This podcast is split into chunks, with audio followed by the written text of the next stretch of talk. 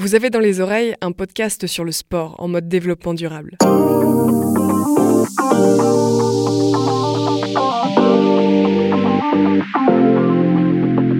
On parle d'environnement, de handicap, de biodiversité, d'égalité entre les sexes ou encore d'éducation. Mais tout ça en lien avec le sport. Et ça tombe bien car les Jeux olympiques et paralympiques de Paris approchent à grands pas. Derrière les micros, des jeunes entre 14 et 18 ans, ils sont au lycée et ont beaucoup de questions à poser. Pour y répondre, des sportifs et sportifs de haut niveau, des responsables associatifs, des influenceurs et influenceuses, des élus, des entrepreneurs et entrepreneuses. Quand le sport vise durable, un podcast coproduit par Terragir et René Prod avec Margot Bédé, journaliste. Épisode 1 avec Nicolas Barre, ancienne footballeuse de haut niveau engagée dans le sport au féminin. Encore une fois Bah. Et ça, c'était enregistré. Génial. Elle a commencé à jouer au football à l'âge de 10 ans, presque par erreur. Elle est devenue l'une des pionnières du football féminin professionnel dans les années 70. Si sa carrière footballistique est terminée, elle consacre aujourd'hui toute son énergie pour l'égalité des sexes dans le foot et dans tous les sports. Alors forcément, à l'occasion des Jeux olympiques et paralympiques de Paris, ses yeux sont grands ouverts. Bonjour Nicolas Barre. Bonjour. Alors pour vous interviewer aujourd'hui, il y a autour de la table Massara et Yanis. Bonjour à tous les deux. Bonjour. Donc, qui sont euh, élèves de seconde au lycée professionnel Jacques Prévert à Versailles, dans les Yvelines, un établissement labellisé écolycée. Alors, on a noté tous les trois que pour la première fois depuis 128 ans, depuis la création euh, des Jeux en 96, 1896, il y aura autant d'athlètes hommes que d'athlètes femmes aux Jeux olympiques de Paris 2024. J'avoue, c'est pas rien. Vous en pensez quoi? C'est quelque chose d'assez extraordinaire, cette, cette parité. Alors, peut-être qu'à vos âges, vous n'êtes pas encore en mesure, de, en capacité de mesurer l'énergie qu'il a fallu déployer, les, les combats qu'il a fallu mener, euh, Olympiade après Olympiade, hein, avec euh, un petit peu plus d'écoute à chaque fois. Et je suis très très fière, hein, vraiment, que bah, cette parité qu'on demandait, nous, depuis des décennies des décennies, elle arrive en France, à Paris, euh, pour le centenaire de ces Jeux que nous avons organisés en 1924. Et c'est une grande, grande fierté d'arriver à ça, mais c'est un grand, grand et un long combat. Les pourcentages ont augmenté tout doucement, Olympiade après Olympiade. On a ouvert des disciplines progressivement, malgré les mentalités qui disaient que tel sport n'était pas pour les filles. Vous avez certainement dû entendre parler du marathon qui est arrivé très tard, le, le saut à la perche qui est arrivé trop- très tard pour les femmes. Tous ces obstacles qu'on nous a mis. Et je pense que c'est symboliquement parlant très très fort euh, qu'il y ait autant d'athlètes féminines que masculines. Il ne faut pas oublier que pour en arriver là, comme on ne pouvait pas élargir encore plus le nombre d'athlètes présents parce que c'est une organisation incroyable, euh, il a fallu faire des choix, parfois supprimer des disciplines masculines pour pouvoir ouvrir à des disciplines féminines. Par exemple? Alors, on a par exemple limité le rugby. Le rugby qui était le rugby à 15, on a dit, bon, bah, il n'y aura pas de rugby à 15, on fait du rugby à 7. Du rugby à 7 pour tout le monde, pour les filles et pour les garçons. Puisqu'on ne peut pas non plus avoir 3 millions d'athlètes qui viennent participer au jeu. Ils mériteraient, hein, toutes et tous. Et on ne peut pas euh, arriver à, faire ça. Donc, euh, ça a été des décisions difficiles à prendre. Et là, le dernier créneau euh, pris par le CIO, qui est très porteur de- d'avenir, c'est qu'ils ont décidé, pour accélérer ce mouvement, de créer des disciplines, de demander à ce qu'il y ait des disciplines qui viennent en mixité. Voilà, c'est-à-dire que de plus en plus, vous avez vu peut-être récemment à la télé, le judo, Oui. maintenant, il termine avec une partie de la compétition, avec une équipe mixte, hommes et femmes, qui Et- dispute une médaille, enfin un titre de champion du monde aussi. Et ce faisant, créant des disciplines mixtes à l'intérieur des fédérations habituelles, ils obligent les fédérations à faire des efforts pour accueillir les filles, les intégrer, les amener à haut niveau et peut-être avoir encore plus de visibilité et d'opportunités pour les femmes et de médailles. Dans quel domaine on peut euh, encore euh, progresser pour que les femmes soient traitées de la même manière que les hommes dans ces jeux Dans ces jeux qui viennent, Et dans les autres à venir aussi. alors dans les jeux qui viennent, déjà, euh, la parité, c'est énorme parce que ça veut dire qu'en termes de visibilité té- télévisuelle, de, de spectacles sportifs euh, proposés euh, dans les différentes compétitions, on va avoir énormément de possibilités de voir des pratiques. Voilà. Donc, la parité des athlètes qui participent aux Jeux amène plus de compétitions féminines en visibilité. Ça, c'est déjà très important. Donc, on va peut-être toucher un public plus large, on va faire consommer du spectacle sportif féminin. Et quand je dis ça, j'entends qu'on va avoir des enfants qui vont regarder ça, des parents qui vont regarder ça, et qu'il va y avoir peut-être une autorisation de pratique euh, pour les petites filles et de diversité. Et puis, cette capacité, cette possibilité de voir ce que moi, je n'ai pas pu être, des rôles modèles. Et je trouve que quand on a la chance de voir un sportif ou une sportive qui fait un exploit, euh, ça fait rêver. Et il n'y a rien de plus transcendant, rien de plus réjouissant et rien de plus fort que de donner à un enfant la capacité de rêver, parce que le rêve n'a pas de limite. Donc, euh, il y a des disciplines encore à ouvrir, qui ne sont pas encore accessibles complètement, mais aussi pour les garçons. je ne sais pas si vous avez vu récemment, maintenant, on a des garçons qui peuvent faire de la natation synchro. C'est qui vos, vos rôles modèles, ouais. Euh, Massara et Yanis? Ouais. Euh, bah moi, c'est plutôt Wendy Renard. Wendy, d'accord. Et bah, la, Selma Bacha. Enfin, c'est une nouvelle, elle est jeune. Oui. Et bah, elle m'inspire beaucoup. Elle fait un très bon matière. Dans le foot, évidemment. Dans le foot, oui. Yanis euh, Plus basket, j'imagine Oui, et foot aussi. Dans le basket, c'est plus euh, la Melo Ball, c'est un jeune joueur. Et euh, au foot, bah, j'aime bien Wendy Renard aussi. Et côté masculin, bah, Kylian Mbappé, tous ces jeunes joueurs. quand on voit jouer Kylian Mbappé, moi qui suis quelqu'un qui a consommé du foot toute ma vie, waouh, mais voilà, c'est c'est extraordinaire avec lui. C'est pas tellement ses qualités physiques et techniques. Voilà, c'est un grand joueur, mais il y en a plein de grands joueurs. C'est que tu sais jamais ce qu'il va faire, quoi. Il invente. Quelle influence euh, les Jeux de Paris peuvent-ils avoir euh, sur la question de la parité dans nos sociétés? Bah Déjà, ça fait beaucoup, beaucoup euh, parler, cette histoire de parité, puisque c'est les premiers Jeux paritaires depuis le début des Jeux Olympiques, depuis que ça a commencé. Euh, donc, euh, on parle donc des Jeux Olympiques et pas des Jeux Paralympiques. Euh, ça montre que si on fait des efforts, malheureusement, il faut qu'on soit directif. Je, veux juste pointer du doigt que c'est pas naturel, alors que une fille et un garçon, c'est pareil. C'est un être humain qui a des droits, qui a la possibilité de s'exprimer. Donc, ce qui est un petit peu douloureux, même très douloureux, en tout cas moi je l'ai vécu comme ça, c'est qu'il faille se battre pour justement avoir le droit d'être à égalité et d'être reconnu pour, euh, pour chacune et pour chacun. J'ai envie de dire, et je le dis à chaque fois, si c'était les garçons qui subissaient euh, à l'inverse de ce que nous, nous subissons, je me battrais tout autant. Parce qu'en fait, ce qui est beau, c'est tout ce qu'on peut exprimer en tant qu'individu, que ce soit une fille ou un garçon. Donc déjà, ça fait beaucoup parler, tu le vois. C'est un combat, c'est un combat de décennies, décennies, décennies, qui n'est pas terminé parce que c'est pas parce qu'il va y avoir 50% euh, de femmes aux Jeux Olympiques et 50% d'hommes que tout le sport est mixte et que toutes les filles peuvent faire tous les sports et que tous les garçons peuvent faire tous les sports. C'est pas vrai. Donc, on a encore beaucoup de, travail à faire. C'est fou, on parle encore de, combat, il faut se battre. C'est très martial hein, aujourd'hui, l'égalité des sexes. Toujours, toujours. Ça demande une énergie folle, en fait. Alors que cette énergie-là, on devrait pouvoir la mettre au service de la, création individuelle, du projet collectif, de l'expression d'un soi. Ben non, on est obligé de passer d'abord par une forme de combat, et on met de l'énergie là-dedans, et ça nous empêche parfois d'être à 100%, voire à 1000% sur ce qu'on a envie d'être, en fait, soi. Quels sont les sports euh, en avance sur l'égalité? Alors, par définition, les sports en avance, le volleyball, au volleyball, tu, si tu prends le nombre de licenciés, ça c'est facile à voir. Hein. Pas sur les tenues en revanche. Hein. voilà, mais on va y revenir, peut-être ça va être un sujet.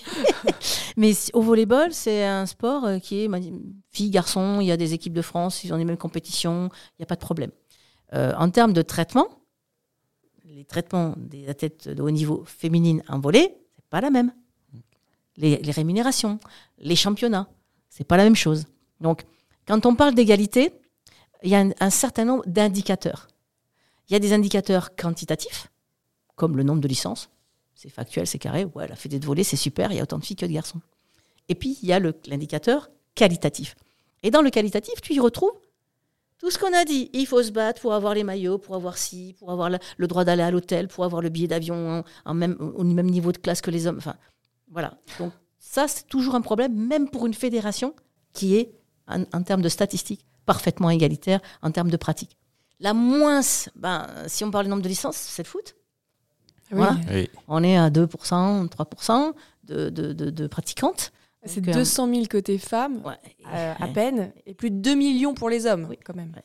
Euh, sacrée différence. Sacrée différence, voilà. C'est très, très, très long à, à se démultiplier. Hier, j'étais sur un stade euh, au Parc des Princes, là, au pied de- du parc, avec euh, des centaines de jeunes filles de 14 ans euh, qui, qui nous ont vu jouer. Et moi, ça m'a fait super plaisir. Alors, ça me touche justement parce que c'est mon histoire et ça me touche. Et c'est pour ça que je suis là aussi. Euh, ces petites, elles étaient là, elles nous ont encouragées. Et j'ai jamais vu autant de, de- de- d'adolescentes jouant au foot, regroupées sur un terrain, en tenue, euh, passionnées, enthousiastes. C'est génial, quoi. Je Moi, vois je- moi, je Sarah trouve ça merveilleux. T'étais, t'étais parmi Non, t'as pas Euh, non, j'ai pas pu aller euh, au match euh, pour le championnat euh, de la D1 à, Car- à Carema. Mais euh, j'aurais aimé y aller. Si c'était euh, par exemple samedi, bah, je serais allée, mais vu que c'était dimanche soir, bah, c'est plus compliqué avec l'école voilà, le lendemain. Ouais. Euh, Parce que toi, et- tu fais partie de ces licenciés, le chiffre augmente. euh, Oui. Absolument. Mais après, je pense que de nos jours, bah, déjà, euh, la formation, ça va commencer à se compliquer. Parce qu'il y a de plus en plus de filles qui, qui jouent au foot. Et bah, les filles, après, elles jouent euh, bah, tous très bien. Elles sont tous à un bon niveau. C'est-à-dire, euh, bah, ça va évoluer. Et je pense même que quand on va pouvoir euh, tous bien jouer et avoir de la visibilité, on va tous. euh, bah, ça va être euh, comme, euh, à peu près comme les hommes. Pas comme, comme, comme, mais ce sera comme les hommes quand même. Enfin, C'est bien, c'est en tout cas, tu es opti- optimiste. oui, voilà, ça. Moi, j'avais une question qu'on a un tout petit peu soulevée avec le volet. C'est effectivement le question, la question de, des tenues des joueuses et donc de ce mot, la sexualisation des joueuses. Les joueuses de foot, on voit, elles ont du vernis, elles ont du maquillage. Je ne sais pas si vous avez déjà essayé de faire euh, bah, un footing, rien qu'un footing maquillé. Enfin, moi, je sais pas, hein, la transpiration, ça me pique les yeux, hein, je peux pas. C'est c'est- c'est ça, c'est un grand sujet, voire un gros sujet euh, dans le sport féminin, ça, cette sexualisation des joueuses. La sexualisation, ça, ça, ça, Ça tient sur deux, deux piliers. Un pilier éducationnel qui nous incombe à toutes et tous. Voilà, les stéréotypes, la manière dont on élève les petites filles et les petits garçons. Et puis, euh, le consommateur de spectacles sportifs, c'est qui? Ce sont les hommes. Et j'arrête pas, moi, dans, dans mes conférences avec toutes les femmes avec qui euh, j'ai l'occasion de, de- de parler, ça fait plein de temps maintenant, je leur dis, vous pensez que vous n'aimez pas le sport, ok, mais soyez militante. Voilà, maintenant que vous me connaissez, vous avez- vous m'avez dit qu'en m'entendant parler, vous aimeriez faire du foot, vous, vous regrettez de ne pas avoir fait du foot, eh ben, mettez-vous devant votre télévision, consommez du spectacle sportif, c'est mesuré, c'est une audience, et je te rejoins. Cette audience va amener des sponsors, ça amène de l'argent. Si ça amène de l'argent, des meilleures conditions pour, pour apprendre, pour travailler, pour s'exprimer. Et donc, dans ce regard euh, qui est uniquement masculin, on y met cette sexualisation parce que, soi-disant, le spectacle technique, sportif que l'on propose n'est pas suffisant quoi, Il est pas à pour les amener au stade. Alors que c'est faux. C'est faux. Moi, j'ai vu un très très beau match de foot hier au Parc des Princes. Euh, il- faut qu'on arrive à décrocher de ça. C'est un sport qui est très attendu là, euh, pendant ces, ces Jeux Olympiques et Paralympiques, le, le- le football, euh, avec l'équipe de France en tant que pays organisateur qui a été euh, l'équipe de France de foot féminin euh, Mm. qui est qualifiée. Euh, justement, avec euh, bah, Sarah, on se posait la question. Est-ce que euh, le foot est... Attendez, je recommence. Est-ce que le foot est un sport moteur dans le combat pour l'égalité entre les hommes et les femmes Pour ce qui concerne l'Europe, oui. Et les pays du Maghreb, j'en parle même pas. Mais bon, il y a des pays où j'ai dit tout à l'heure que c'était compliqué. Euh, mais pour ce qui concerne l'Europe, oui. Euh, parce que c'est un. Historiquement, c'est un sport masculin. Donc, euh, à partir de là, euh, tout est conquête. Conquête de l'espace. Pour pouvoir rentrer sur le terrain, ben, c'est grand un terrain de foot. Conquête de l'espace. Après- il faut avoir le, le droit d'apprendre.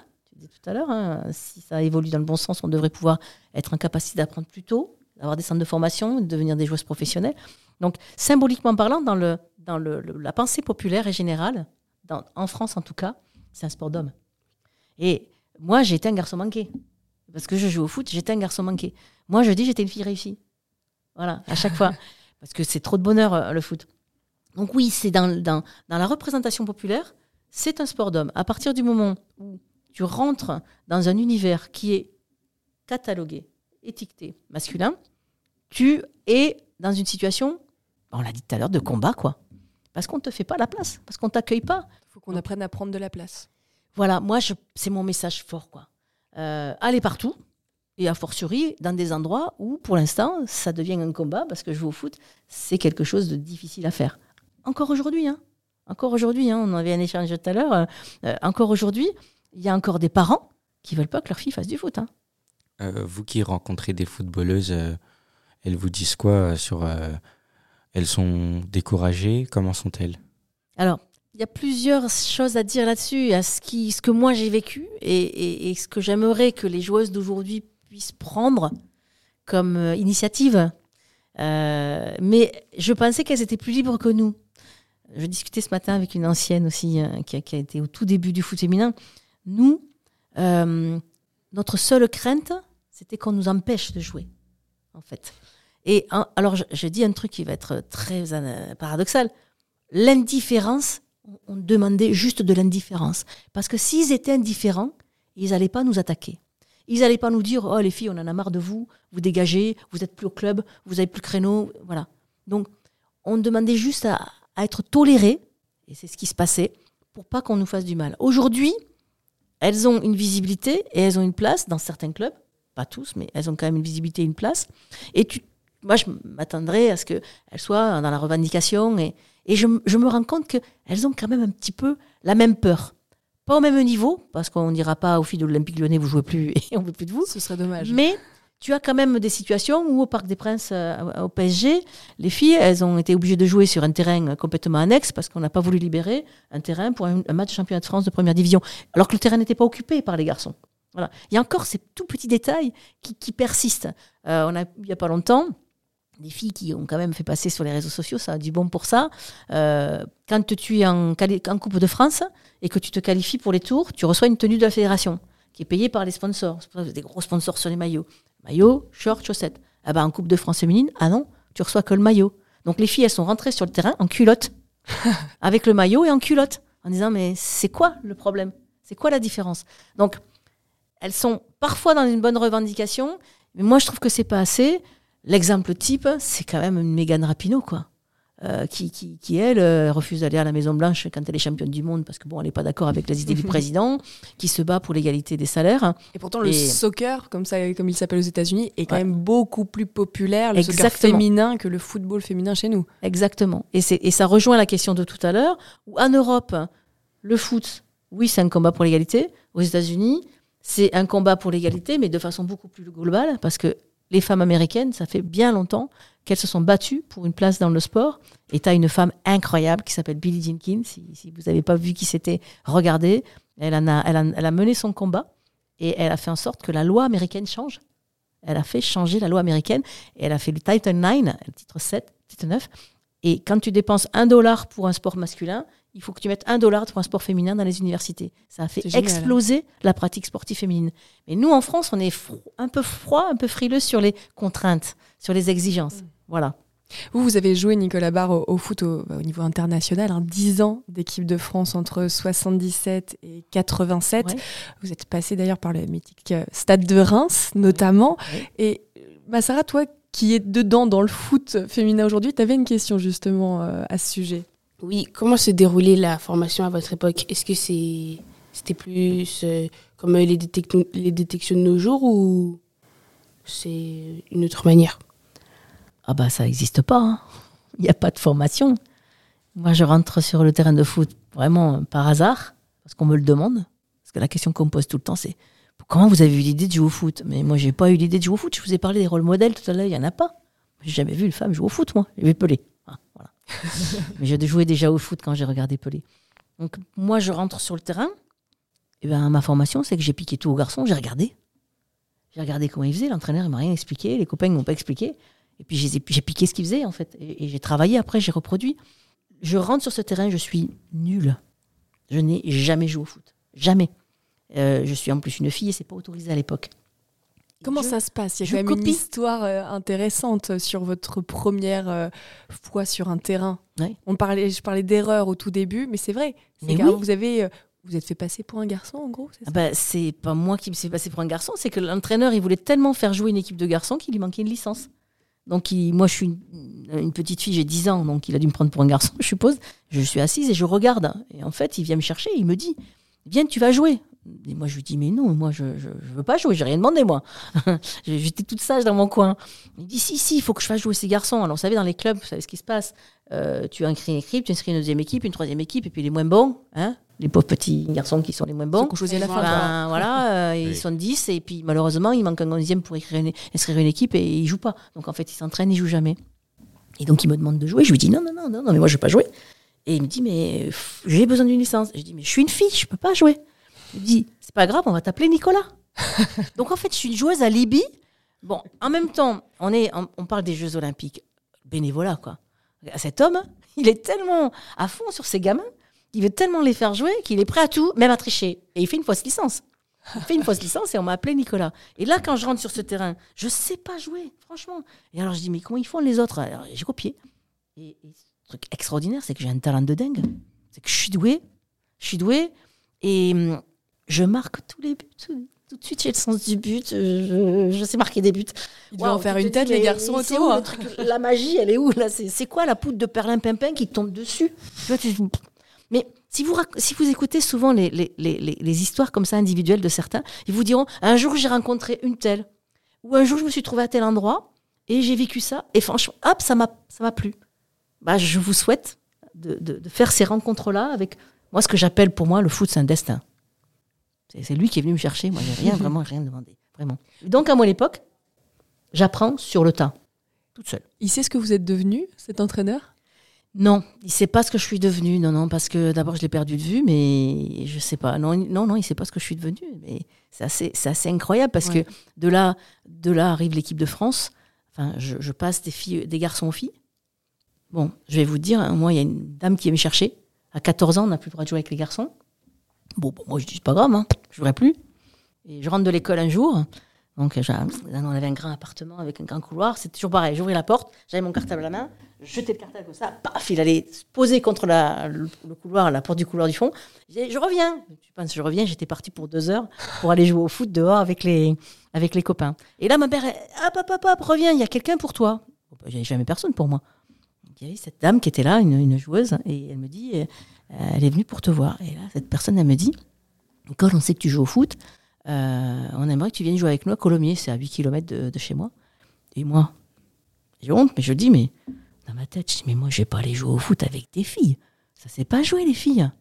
J'ai pas vu une fille jouer au foot à part moi. Je me dis, mais euh, comment, elles, comment jouent, les filles? Je sais pas. Encore une fois, rôle modèle, j'en ai jamais vu. Alors, ma mère, j'étais rentrée sur le terrain par politesse, parce que c'était un adulte qui me demandait. Ma mère, elle me dit, viens voir ici.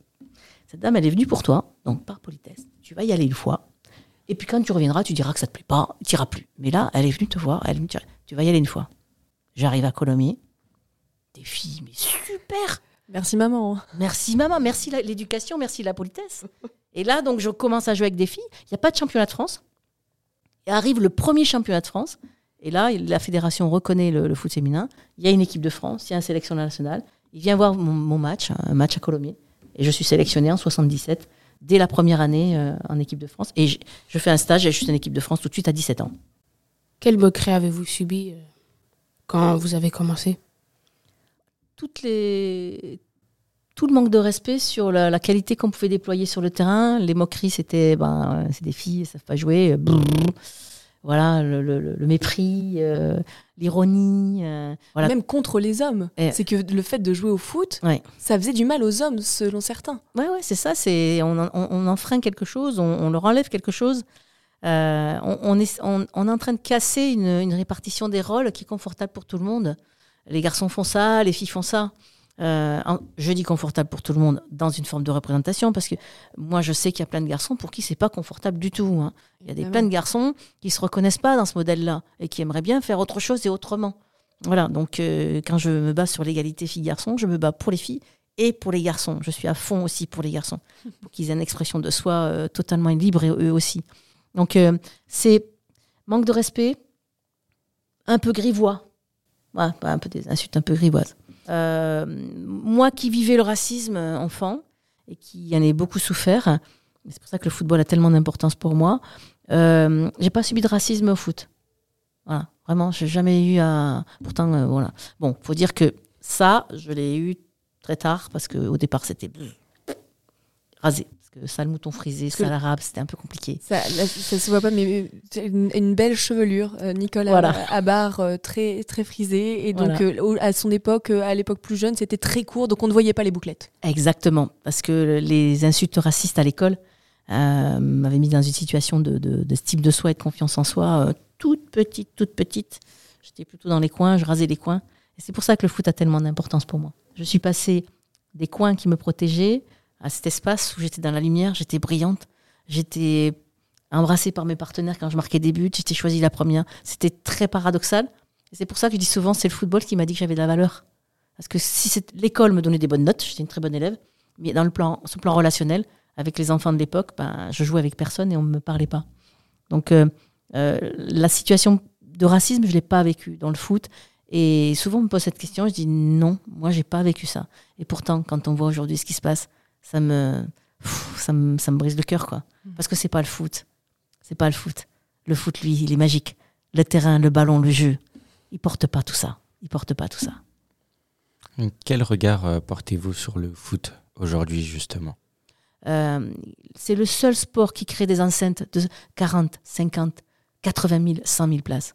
Donc, c'est le seul endroit où tu as une, population aussi importante. Qui fédère autant. Et, et qui fédère. Et qui, dans l'anonymat de la masse et de la foule, autorise des propos, des comportements totalement inacceptables. Voilà, moi j'ai des frissons parce que parce que c'est tellement contraire à mes valeurs, quoi. Et puis c'est tellement en dehors de mon sport qu'est est, le foot. Je parle du racisme. Euh, il y a des, des, stades en Italie où il y a le salut fasciste. Euh, il y a des bananes qui sont jetées. Il y a des cris de singe. Le bon côté, c'est qu'il y a un jour un joueur qui a dit stop en plein match. Il a dit je m'en vais il a quitté le terrain. Bravo, quoi. Bon, après, il y a peut-être des sanctions pour l'équipe, ils ont perdu des points, parce que ça se fait pas. Ça se fait pas. Mais bravo. à un moment donné, il faut dire stop. Ça, c'est l'équivalent de Rosa Park. Voilà, c'est l'équivalent d'un Rosa Park euh, sur un terrain de foot. Qui a choisi de s'asseoir sur une place euh, réservée aux Blancs dans un bus dans un bus. Voilà, et ça a été le début du combat contre la, ségrégation. Comment nous, euh, joueurs masculins, pouvons-nous changer les choses et aider bah, les filles? Alors, par le naturel. Être vous-même, c'est-à-dire bien dans votre peau. Pas vous sentir remis en question, pas vous sentir mis en danger. Euh, parce que bon, il y a des, filles qui vont entre guillemets transgresser, qui vont aller dans des espaces qui a priori étaient les vôtres. Déjà ça. Ensuite, accueillir, regarder simplement. Euh, les grands sportifs euh, aujourd'hui peuvent promouvoir dans leur club, parce qu'il y a des clubs qui ont des équipes féminines, promouvoir l'équipe féminine. Il y a un joueur en Angleterre il a donné de son argent pour financer l'équipe féminine de son club. Et, en même temps, vous, osez aller à des endroits où, a priori, vous n'avez pas de votre place, la danse classique, la, la, synchronisée qui aujourd'hui est autorisée, plein de choses comme ça. La GRS, j'ai été sur une conférence il n'y a pas longtemps avec un garçon qui faisait Nat Synchro et GRS. Ce qu'ils ont souffert, tu me posais la question, mais ce qu'ils ont entendu, ces garçons. Vous avez créé euh, l'association Libre aux joueuses en 1997. Euh, pourquoi? Alors, c'est l'association Liberté aux joueuses. Si tu reprends les premières lettres, c'est L-A-J. Voilà, de façon euh, néotechnique. Euh, parce qu'on nous a virés d'un club de football euh, au Plessis-Robinson. Quand j'ai arrêté ma carrière à haut niveau, je voulais me consacrer à ma carrière professionnelle. Et donc, je suis allée dans un club, j'habite à Sceaux à l'époque, hein, et je suis allée au club d'à côté, c'était le Plessis-Robinson. Et là, les, filles, elles me voient arriver avec toute ma carrière et mes diplômes, parce que j'ai un diplôme d'entraîneur aussi. et elles veulent monter en deuxième division. Bon, bah, on, lève le doigt, on dit euh, est-ce qu'on peut avoir un projet d'accession à la deuxième division? Ces filles-là, elles sont dans, le club depuis 18 ans. Elles jouent en DH, le plus haut niveau régional. Les garçons jouent deux niveaux en dessous. Ils ont des primes de match, ils arrivent dans les vestiaires et touchent de l'argent. Ils ont les tenues, ils ont les restaurants, ils ont tout. Nous, on n'a rien, on se, on se débrouille. Hein. On n'a même pas d'entraîneur rémunéré. Et on leur dit on veut juste monter en deuxième division. Bon, la réponse, euh, déjà, c'est plutôt non, mais euh, on n'avait qu'à trouver de l'argent si vous trouvez l'argent, on est OK. Euh, on ne demande pas aux gars d'aller chercher de l'argent pour participer à leur championnat. Hein. Bon, enfin, on se débrouille un peu, on trouve un petit peu d'argent. Et là, ils ont décidé, euh, parce qu'on en avait trouvé un petit peu, d'exclure toutes les filles du club. C'est-à-dire qu'ils ont convoqué l'Assemblée Générale et ils ont décidé de mettre à l'ordre du jour inscription des équipes féminines en compétition. Donc à 8h30, on rentre dans la salle. Elles sont dans le club depuis 18-19 ans, parce que moi, je viens d'arriver. Ça fait que deux ans. Et à minuit, elles sont plus rien. C'est-à-dire que interdites de club, interdites de stade, plus de ballon, plus, plus rien. On n'a plus, on, plus le droit de jouer au foot.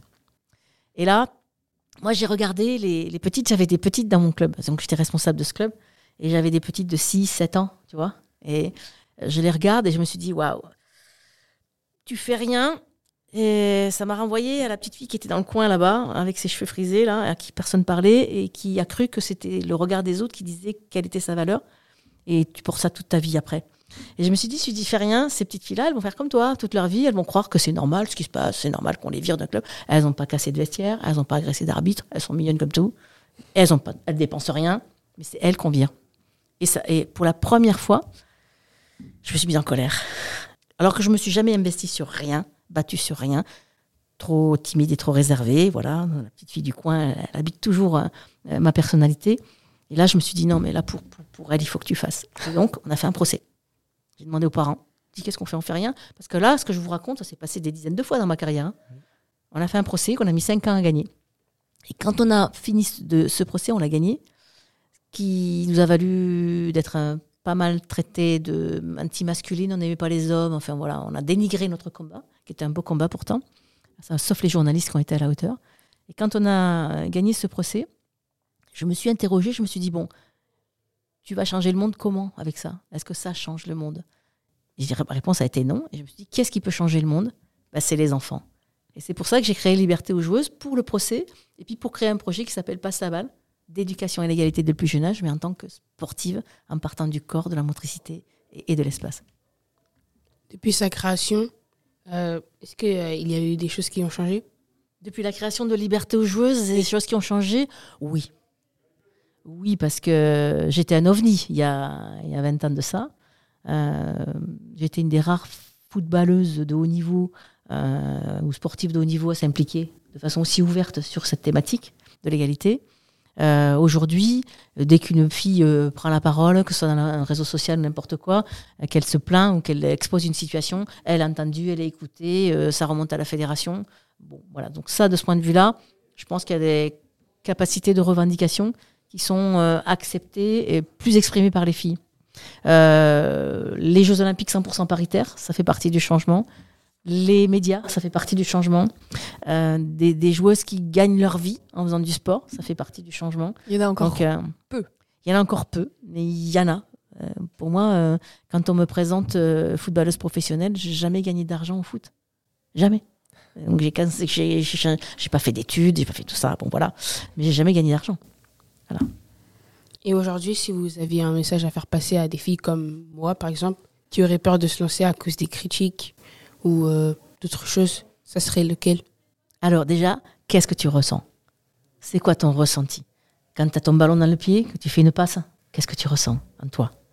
Parce que ça, c'est toi. Et ça, c'est ta vie, ça t'appartient. Personne ne doit te dire, tu dois faire ça ou tu dois faire ça. Si ce que tu ressens, c'est waouh, arrache tout, arrache tout, reste là où tu es, travaille, prends ta place. Et puis ensuite, souviens-toi que peut-être pour d'autres, c'est moins facile parce qu'elles sont pas connectées à ce wa. Eh ben, aide-les, accompagne-les et surtout, ne pas arrêter, ne pas se laisser décourager par euh, tout ce qui se passe autour. Parce que tu vois, moi, euh, on m'a rien donné. Mais le foot, c'est mon foot. C'est ma joie, c'est mon bonheur. Et personne n'est venu m'en enlever. Hier, j'ai joué 15 minutes. On a 64 ans. Je suis éclatée comme une gamine de 10 ans. Voilà. Ça, c'est génial. Voilà. Ne, ne laisse personne te faire douter de ce qui fait wa pour toi. Et après, quand ça fait wa, tu te bats. Et plus largement, quel message euh, avez-vous envie de faire passer euh, à notre génération? Alors, Le message, il est simple. Il reprend un petit peu ce que je te disais tout à l'heure. Euh, sortons des assignations. Sortons des attentes. Donc, libérez ça. Sortez des carcans. Sortez des stéréotypes et des assignations. Soyez vous-même. Merci Nicolas Barre d'être venu nous voir. Merci Je à vous. rappelle que vous êtes ancienne joueuse de football professionnel, engagée aujourd'hui pour l'égalité entre les femmes et les hommes. Et moi, je retiens une chose, Nicolas Barre, ce n'était pas un garçon manqué, c'était une fille réussie. Absolument.